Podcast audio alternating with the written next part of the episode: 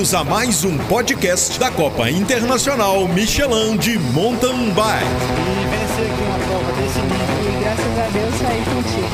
Acho que a Copa foi a porta de entrada para o Michelin no mercado de bike no Brasil.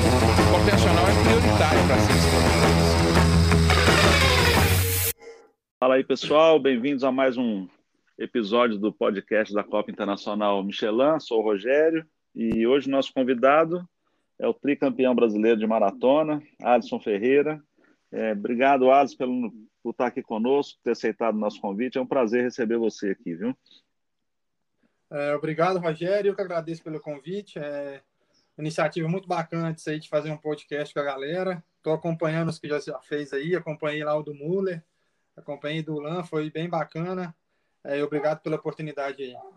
Não, eu que agradeço. São, é, é uma oportunidade, sabe? É um, é uma nova forma de comunicação, né, Alisson? Que, e que o objetivo nosso é, é, passar um pouco mais de informação de cada um dos atletas que competem conosco, né, que estão em alto rendimento aí há muito tempo, saber um pouco da história. Né? O Lan falou que o sonho dele é competir na Olimpíada de Paris, por exemplo. Eu nem sabia que ele tinha parente lá na França. E aí ele falou, foi interessante, né? O Guilherme falou outras coisas lá de Monte Sião. Então a gente vai saber um pouco mais de você hoje.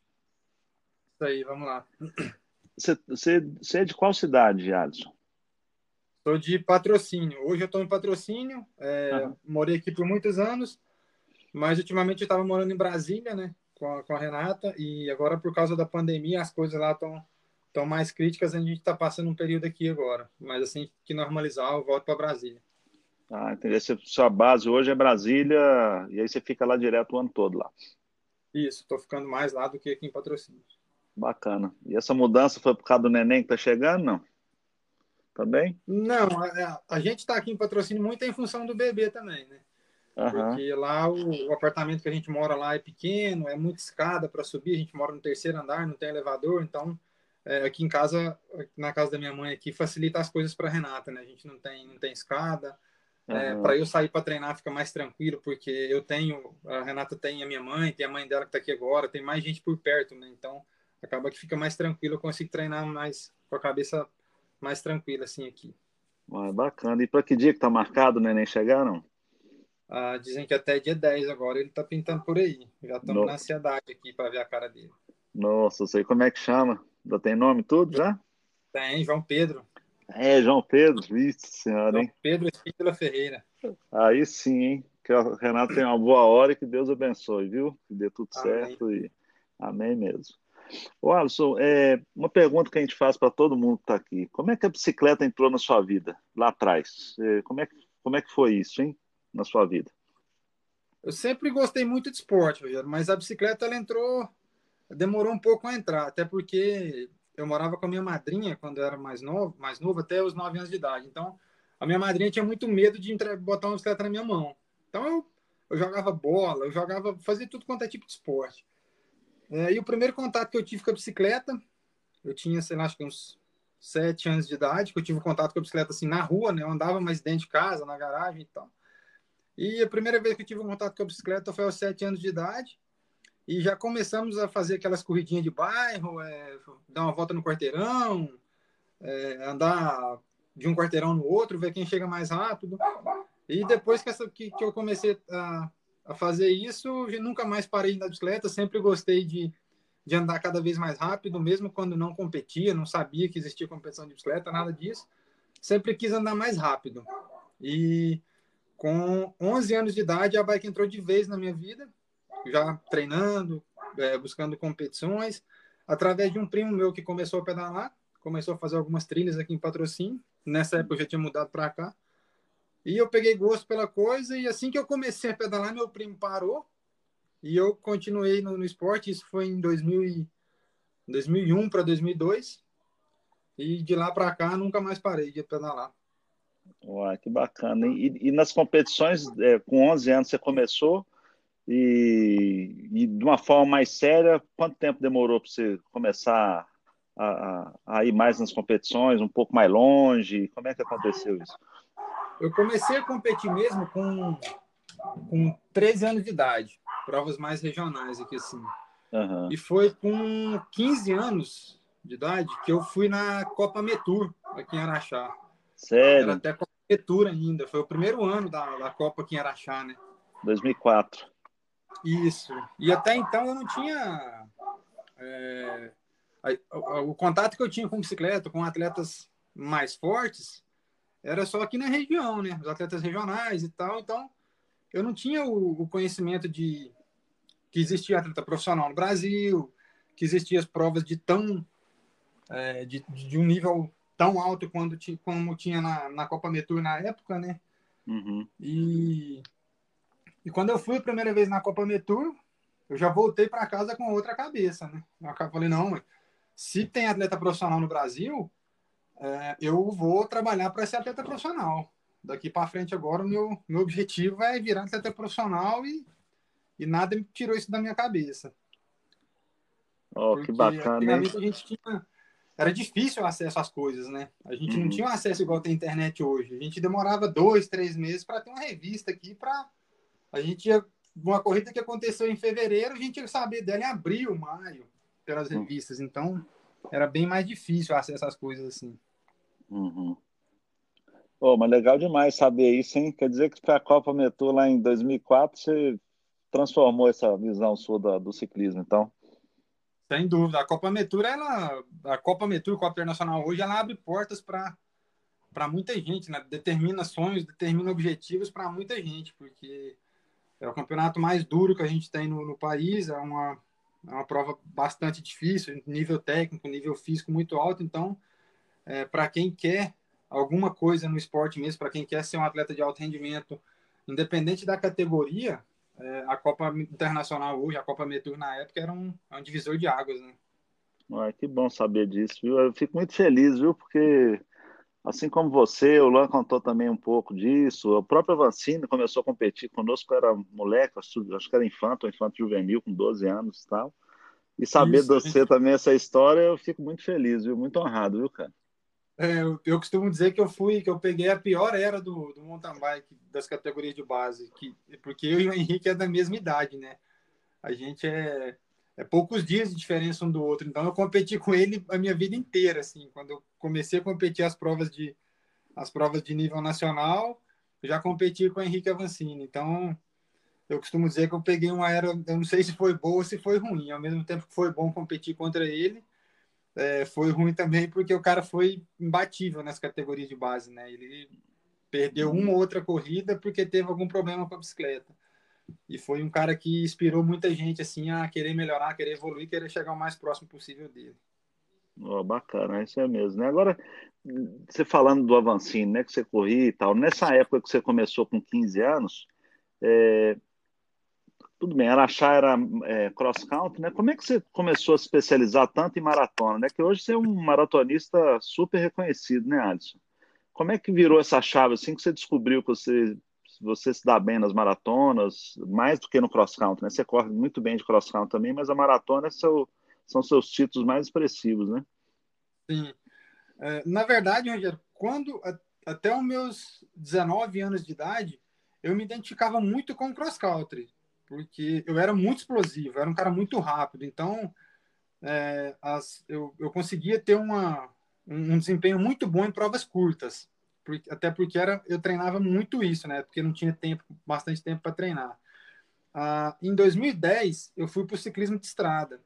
Uhum. E, e, o ciclismo de estrada, ele é totalmente oposto, né? O ciclismo de estrada determina muitas e muitas horas de treino. Então, é, eu acredito que o período que eu fiquei no ciclismo de estrada, que foram cinco anos, nesse período eu adquiri, eu perdi um pouco da explosão para provas mais curtas e ganhei muita resistência, que eu, porque era o que me faltava nas provas de ciclismo de estrada. Eu ia muito bem até duas horas, duas horas e meia de prova, e dali para frente eu quebrava. E o ciclismo de estrada, com duas horas e meia, três horas de prova, a corrida vai começar de verdade, né? Então, aí, com, como eu estava só no ciclismo de estrada, eu fui, eu não comecei a não ter bons resultados e eu passei a treinar de uma forma totalmente diferente. Então eu deixei de lado aqueles treinos explosivos mais rápidos de uma hora, uma hora e meia e comecei a focar em treino de quatro, cinco, seis, até oito horas. E eu fiquei fazendo isso durante cinco anos para competir no ciclismo de estrada. Então acredito que isso aí foi foi o que me o que me fez ser um atleta melhor nas provas de maratona, nas provas mais roladas, as provas que, que, que não tem tanta quebra de ritmo como no cross country.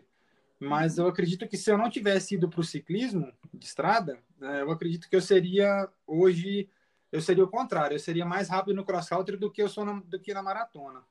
Entendi. E o que te levou assim a sair do cross country com 19 anos para o ciclismo e depois voltar para o mountain bike com foco mais na maratona ou no cross country, né? você participando nas duas? O que te levou a essas mudanças aí? O que me fez mudar do, do mountain bike, do cross country para o ciclismo de estrada foi a oportunidade de, de se profissionalizar. É, no mountain bike eu não tinha um apoio expressivo, eu tinha um bom apoio na época, tinha é, consegui algumas inscrições para as provas mais importantes. É, a bicicleta, eu não, eu, não, eu não me lembro muito bem, mas eu não paguei ela toda, sei lá, uma bicicleta que na época custava uns 10 mil reais, eu devo ter pagado uns 4, 5 mil reais nela. Uhum. É, e tinha algum apoio de, de, de, algumas peças, sim, mas, mas não, não era o suficiente, sabe?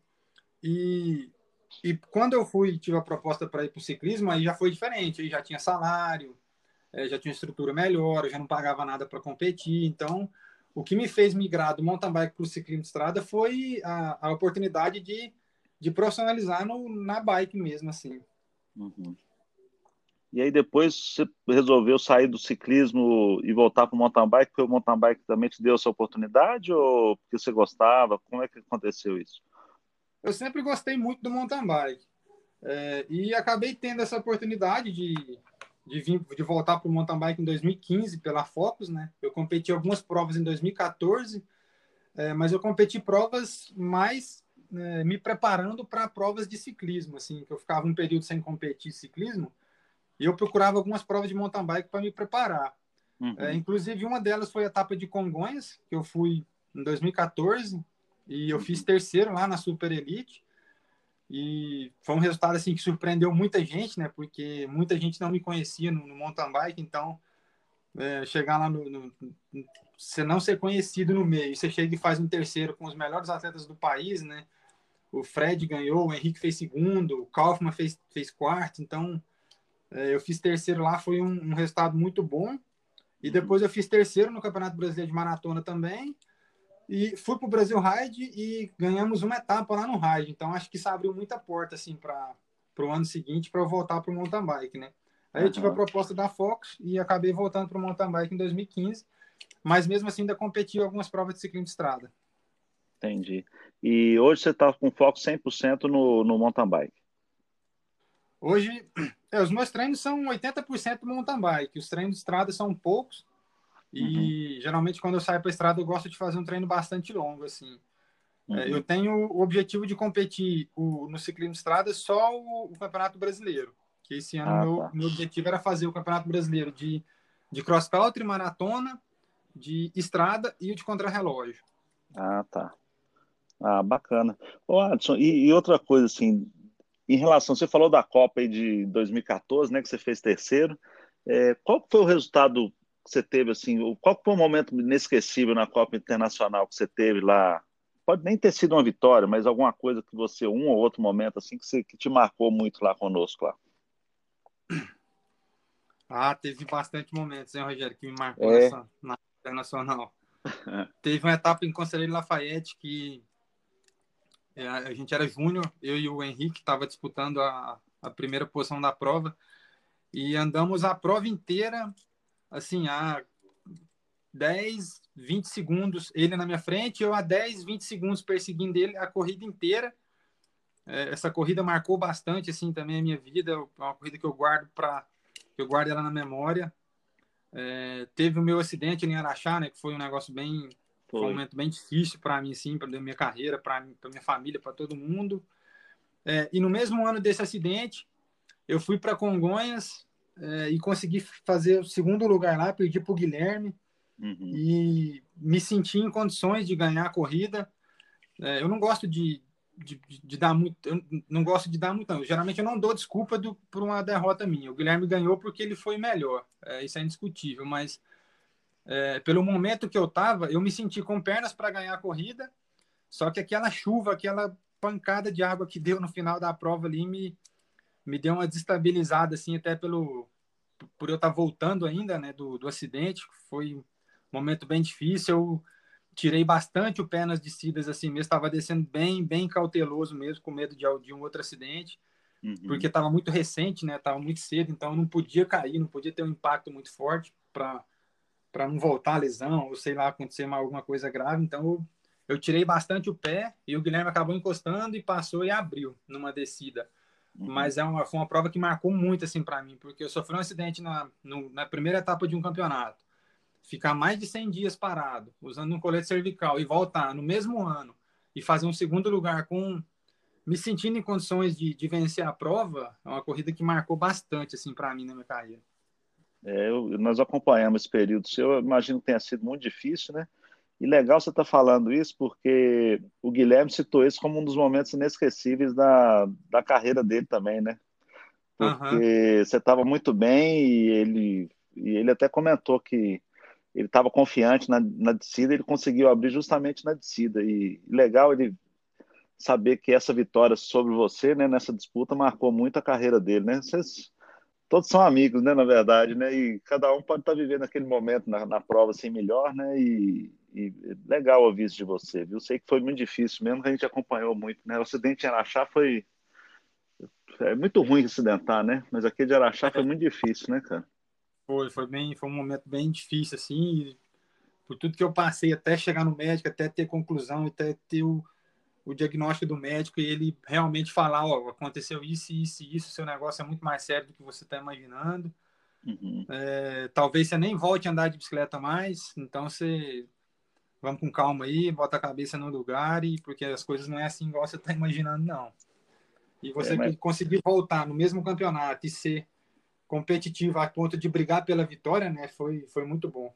É, parabéns, viu? Deus abençoe. Que, graças a Deus deu tudo certo. Você está aí firme e forte aí, né, cara? Graças a Deus. O melhor resultado que você teve na Copa foi em qual lugar? É, você chegou a ganhar a maratona lá também, não foi? Ou não? Ganhei, ganhei a maratona no ano passado, né? ah, foi no ano passado. Ah, foi o ano passado. Eu estava lembrando que você ganhou, mas eu não estava lembrando o ano. Então, ano passado é que você faturou a vitória lá, né? Foi. Depois top, de não sei quantos anos tentando. Pois é, é difícil, né, cara? Você pegar um pódio na Copa é, é, é difícil. difícil. Eu brinco que eu estava desde 2004 perseguindo essa vitória aí, só vem em 2019.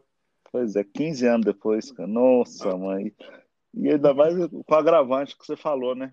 Sendo com a mesma idade do Avancini, como é que ganha do Avancini em, Petro... em Araxá mesmo? Ele não perde a prova lá, tem não sei, desde quando ele foi para a Super Elite, ele não perde uma prova lá. Ué.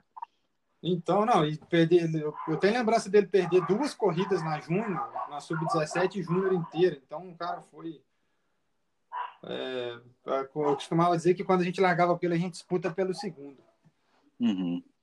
É, mas tudo pode acontecer, né? Às vezes a pessoa não está no bom momento ali na hora, né? Mas, mas enfim. Mas, ô, ô uma coisa também que eu perguntei pro, pro, até para o Lan, aproveitando que nós falamos de você, nessa mudança sua do cross-country para o ciclismo, depois do retornando para o mountain bike, qual é a dica que você daria assim, para quem está começando, é, de ter o sucesso que você teve né, na sua carreira, né, ganhando títulos brasileiros, assim, igual, igual você ganhou? O que, que você passaria para essa molecada que está chegando aí hoje? Porque nós estamos com uma, uma geração promissora, e tem uns moleques muito fortes chegando aí, né? Sim. Molecada está vindo muito bem, já está muito bem auxiliada, né? Muito bem assessorada de todos os lados, né? Com, com equipamento, com treinamento, com logística de viagem, todas essas coisas, e isso faz, faz muita diferença. É, é uma coisa que, que eu queria ter é, tido a oportunidade de ter quando eu era júnior, juvenil, né? Que é uma, uma logística muito bem montada de viagem, de é, saber realmente, né? Que você vai que você vai competir aquela prova, sabe? O dia que você vai, aonde você vai ficar, essas coisas. E essa molecada já tem tudo isso hoje. É, então, a, a, dica que eu, que eu dou para quem me pergunta isso é, é ter disciplina e, e, muita vontade, cara, porque não é um esporte fácil, né? não é um não é o que, o que muita gente é, pensa que é, né? Um esporte fácil, que vê, é, atletas que atletas profissionais a gente posta foto de lugares bonitos durante a semana, né? vai ponto da montanha e fica postando uma série de fotos e tal. É, o, o mountain bike, o ciclismo não é isso, né? Ele é um esporte duro, sofrido, É, então, é, é, você tem que ter muita disciplina e muita vontade no, no de, de, de, chegar no, no, seu objetivo, né? É, e, igual eu falei, com essa, essa assessoria que essa molecada tem aí, as coisas ficam menos difíceis do que, do que a gente tinha lá atrás, né? Então, o que eu falo para eles é para ter muita disciplina e muita vontade e realmente traçar um objetivo e trabalhar duro todos os dias para aquele objetivo, independente de, do clima, do tempo, independente do que aconteça, uh, tem que levantar cedo, botar seu, seu uniforme e trabalhar duro. É, igual você falou também, né? Hoje tem internet. Na época a gente não tinha nem celular, né, Alisson? Nossa, não tinha senhora. nada, né, cara? Eu lembro de uma vez que eu fui correr, competir a primeira maratona que você fez lá na, na, na sua fazenda, no, na, na Fazenda é. Sossego, em Carandaí. Uhum. A gente dormiu numa cidade, cara, sei lá, uns 5, 8 quilômetros antes da, do local da prova. E a gente já chegou nessa cidade tipo umas 8 e meia da noite, viajando o dia inteiro.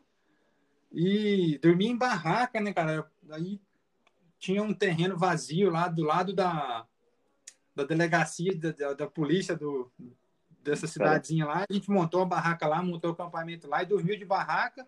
Ah. No outro dia, acordou às 6 horas da manhã, é, desmontou o acampamento, guardou as barracas e foi para competir lá a sua prova. Então, você vê, hoje em dia não existe isso mais, né? Então, não, as coisas estão bem menos difíceis hoje.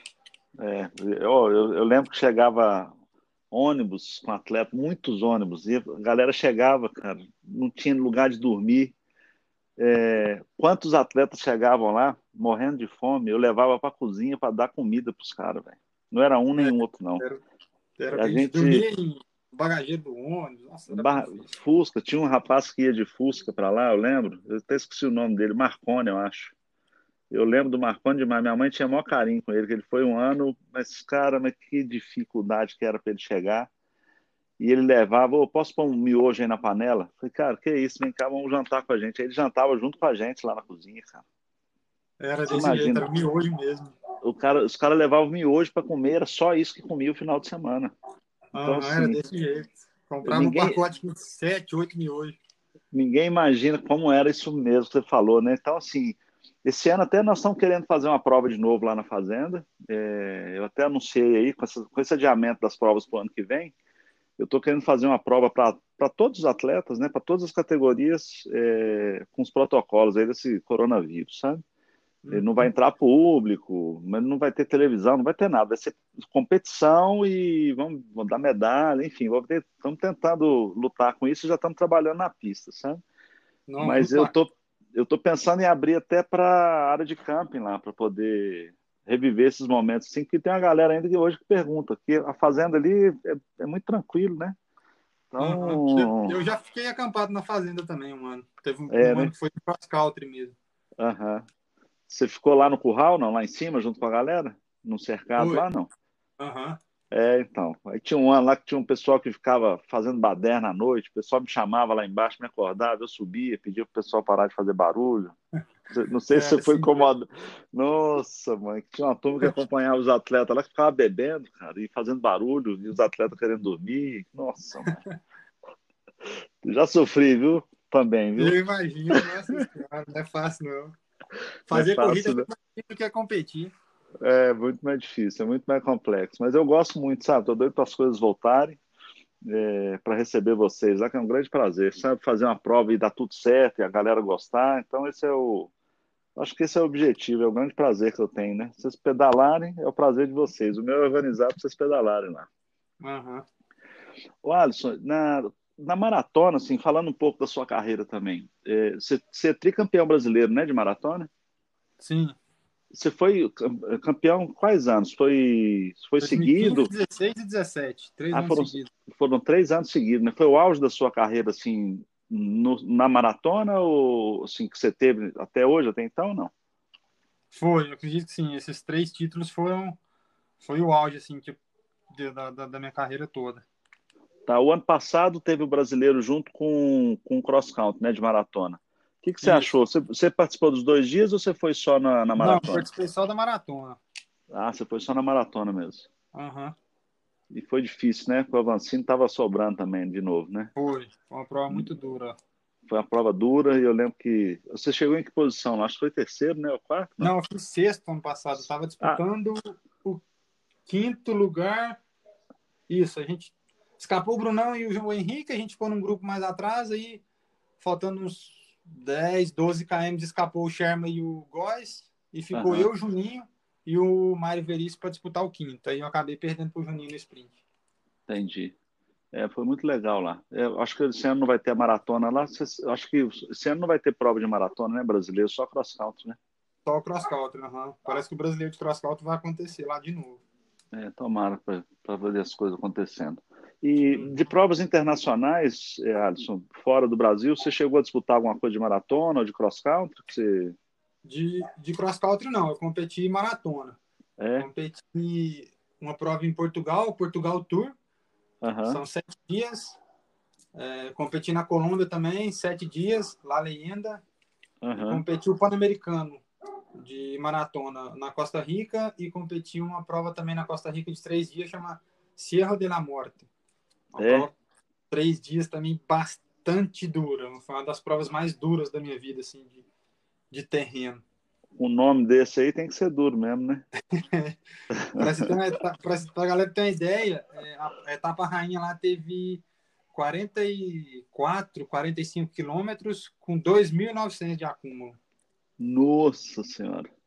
E... Então, você botar quase 3 mil metros de acúmulo em 45 quilômetros é muita coisa, né? Nossa, uma serra grande mesmo, hein, cara? Que isso. Uhum. E, e, essas outras provas lá de Portugal, aí você, nessas de fora você participou sempre com provas de estágio, assim, com mais dias então? Sim, sempre provas de estágio e provas de dupla, né? Ah, tá, ah, de dupla também. Portugal e, e, Colômbia foram de dupla. Tá. O que, que você percebe, você conseguiu perceber alguma coisa diferente em relação ao ciclismo lá na Colômbia quando você foi lá? Porque eles têm uma escola de ciclismo fortíssima, né? Você conseguiu ver o que você percebeu lá diferente da gente? Ah, sem dúvida. O, o, amor que eles têm pela bicicleta, por um ciclista, independente da nacionalidade do, do, do cara, do atleta, independente se faz mountain bike ou ciclismo de estrada, é, o amor e o, e o, reconhecimento que eles têm por quem está em cima de uma bicicleta é uma coisa assim que eu fiquei. Eu já eu sabia que, que, que, a Colômbia tem um respeito muito grande por ciclismo, né? Até porque eu acompanho muita coisa sobre o ciclismo de estrada internacional. Então, mas, assim, viver isso lá, Rui, foi um negócio que eu fiquei muito, muito surpreso, assim. É, lá, qualquer pessoa que você perguntar sobre qualquer atleta na, da, da, da, Colômbia, qualquer pessoa sabe te falar a vida do cara quase inteira. Então, assim, é, é impressionante. Tomar um café, é, eu já, às vezes estava tomando um café, chamava o, o, garçom, o cara que estava servindo a gente lá, e perguntava o cara mesmo assim, oh, você conhece... E falava o nome de um ciclista, o cara, conheço, mora em tal lugar, corpa a equipe e tal, tem títulos assim, assim, assim e tal. Então é, é assim, impressionante. É, e teve um, um, uma situação lá bem bacana, assim, que eu vivenciei com um garoto de uns, garoto de uns 12, 13 anos mais ou menos. Ele tava com a camisa do daquele James, o jogador de futebol colombiano, né? Sei. E, aí eu perguntei para ele, falei, quem que é o melhor é, atleta colombiano na sua opinião? É o James ou o Nairo Quintana? Aí o garotinho deu uma pensada e falou assim: Eu gosto muito do James, mas o James ele é só um jogador de futebol. O Nário Quintana é um ciclista, então não tem como você comparar um ciclista com um jogador de futebol. Nário Olha, Quintana é o melhor, melhor atleta colombiano que existe até hoje. Então, assim, o amor que eles têm pela bicicleta, pelo ciclismo e pelo, pela competição de bicicleta é uma coisa assim que é surreal. Olha, que legal essa história, hein, cara? Ouvir disso do moleque, hein? Muito legal. E o, e o, moleque tava com a camisa do James, pra você ter uma ideia, como que é as coisas lá. Olha que legal. Você vê, o Ergan Bernal veio aqui. Você lembra? Eu não sei se você lembra do. Acho que ninguém percebeu muito ele lá, né? Mas o Ergan Bernal ganhou a prova lá em, lá em São João do Rei, né? Na época, com, a, ah. com, com, outros moleques da Colômbia que tava, que chegou em segunda, eu acho, sei lá. Sempre vem a molecada forte de lá, né? Sim. E hoje ele é campeão do Tour de France, né, cara? É, então você vê como que é que as coisas. Quando ele veio aqui, não era um atleta tão expressivo, né? Uhum. Mas é, ele até fez uma declaração antes, alguns, alguns meses antes do Tour de France, do ano passado, que ele venceu. Ele falou que foi um dos piores dias em cima da bicicleta da vida dele, foi essa etapa que ele competiu aqui no Brasil e ganhou. Sério? foi aquela etapa na Copa que eu competi no Brasil, foi um dos, dos dias mais sofridos da minha vida em cima de uma bicicleta, mas eu acabei vencendo e foi uma prova que me trouxe uma lição muito grande para minha vida, para minha carreira e tudo mais. Então, é, a prova aqui no Brasil marcou muito a carreira dele. Ele, com certeza, ele lembra dela também. Em alguns, oh, que momentos. doido, cara. Eu não sabia disso, não, é. Que legal, hein? Ele é. falou bastante, falou bem dessa prova, assim, e falou que foi um dos, um dos dias mais sofridos da vida dele.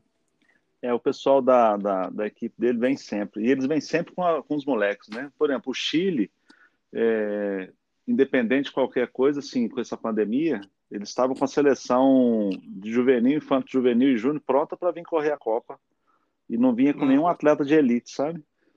Porque ele, o intercâmbio nessas categorias aqui no Brasil está muito bacana. Né? Araxá largaram, acho que 70 moleques, 60 ou 70 moleques da Sub-17. Nossa, muito bom isso aí. E é muito bom, né? Eu ver um negócio desse é. acontecendo, né? Então, a base, da, a base é o que é o que sustenta tudo, né, Rogério? A gente, é. Se não tiver um investimento na base, se não tiver uma base boa, você nunca vai ter uma elite muito boa. É. Então eu, eu, fico muito feliz assim com o crescimento. Às vezes as pessoas perguntam, eu falo não, tá vindo uma geração muito forte aí, sabe? Tem tem um volume grande e é igual você falou, é, já estão todos acompanhados de treinadores, né? É, nutricionista, e essas coisas todas, né? Ô Anderson, é, nessas provas de longa duração, outra curiosidade que eu tenho, assim, o, o Avancini, uma vez a gente conversando, ele falou que ah, no nível que ele está hoje, assim, numa Copa do Mundo, disputado ali com o Nino Schutter e tal, a, a questão mental é muito forte, né? E, e pode definir uma vitória, mais às vezes até do que a física. E o Lan também falou isso, o Guilherme, todo mundo fala isso, né? No caso da maratona, que, que você tem a dizer assim da, da, da parte mental de um atleta na, na hora de uma competição? Ah, é, é, como o Henrique falou, né? A parte mental, ela, ela, na verdade, é a parte mental que determina você ganhar ou perder uma prova, né? Você é, é uma estratégia bem montada, um curso de prova muito bem estudado, muito bem montado na cabeça, isso que vai te, te determinar se você vai ganhar a prova ou não. É, não adianta você estar tá muito bem fisicamente se você faz coisa errada, se você gasta energia na hora errada, se você não come, se você não se hidrata. Então, é, a parte mental é como o Henrique, o Lan falou aí, todo mundo, é, e acredito que, que a elite, todo mundo pensa dessa forma, assim, a parte mental é a que manda no, no organismo inteiro, né? Ela que determina se você vai vencer a prova ou não. Entendi. É muito, muito bacana isso mesmo, né? Esse, tanto que um psicólogo hoje é importante para um atleta, né? Sim, sem dúvida. Agora, e para 2021, quais são seus planos, Adson? Dependendo dessa pandemia acontecendo aí do jeito que está, você traçou já alguma meta já para o ano que vem? É, quais são os, os planos para competições, assim? Você tem alguma coisa em mente? Não, para o ano que vem, meu principal objetivo para o ano que vem agora é ser um bom pai, né? É, isso aí, cara. Pensar, começar a pensar bastante no meu filho agora, no, no João Pedro, então é, e a parte a parte profissional assim de competição ainda eu ainda não não me planejei para nada ainda não ainda não sei como vai ser as coisas ainda é, até porque também vamos esperar um pouco mais para esse ano né para ver se a gente vai ter algum, algumas algumas competições ou não para a uhum. gente sentar e planejar o ano que vem para ver o momento de parar o momento de dar uma tirada no pé e o momento de voltar a fazer uma base para é, para ver qual qual período do quais períodos do ano do ano que vem que a gente vai ter vai ter os, os picos de, de, performance, né? Uhum.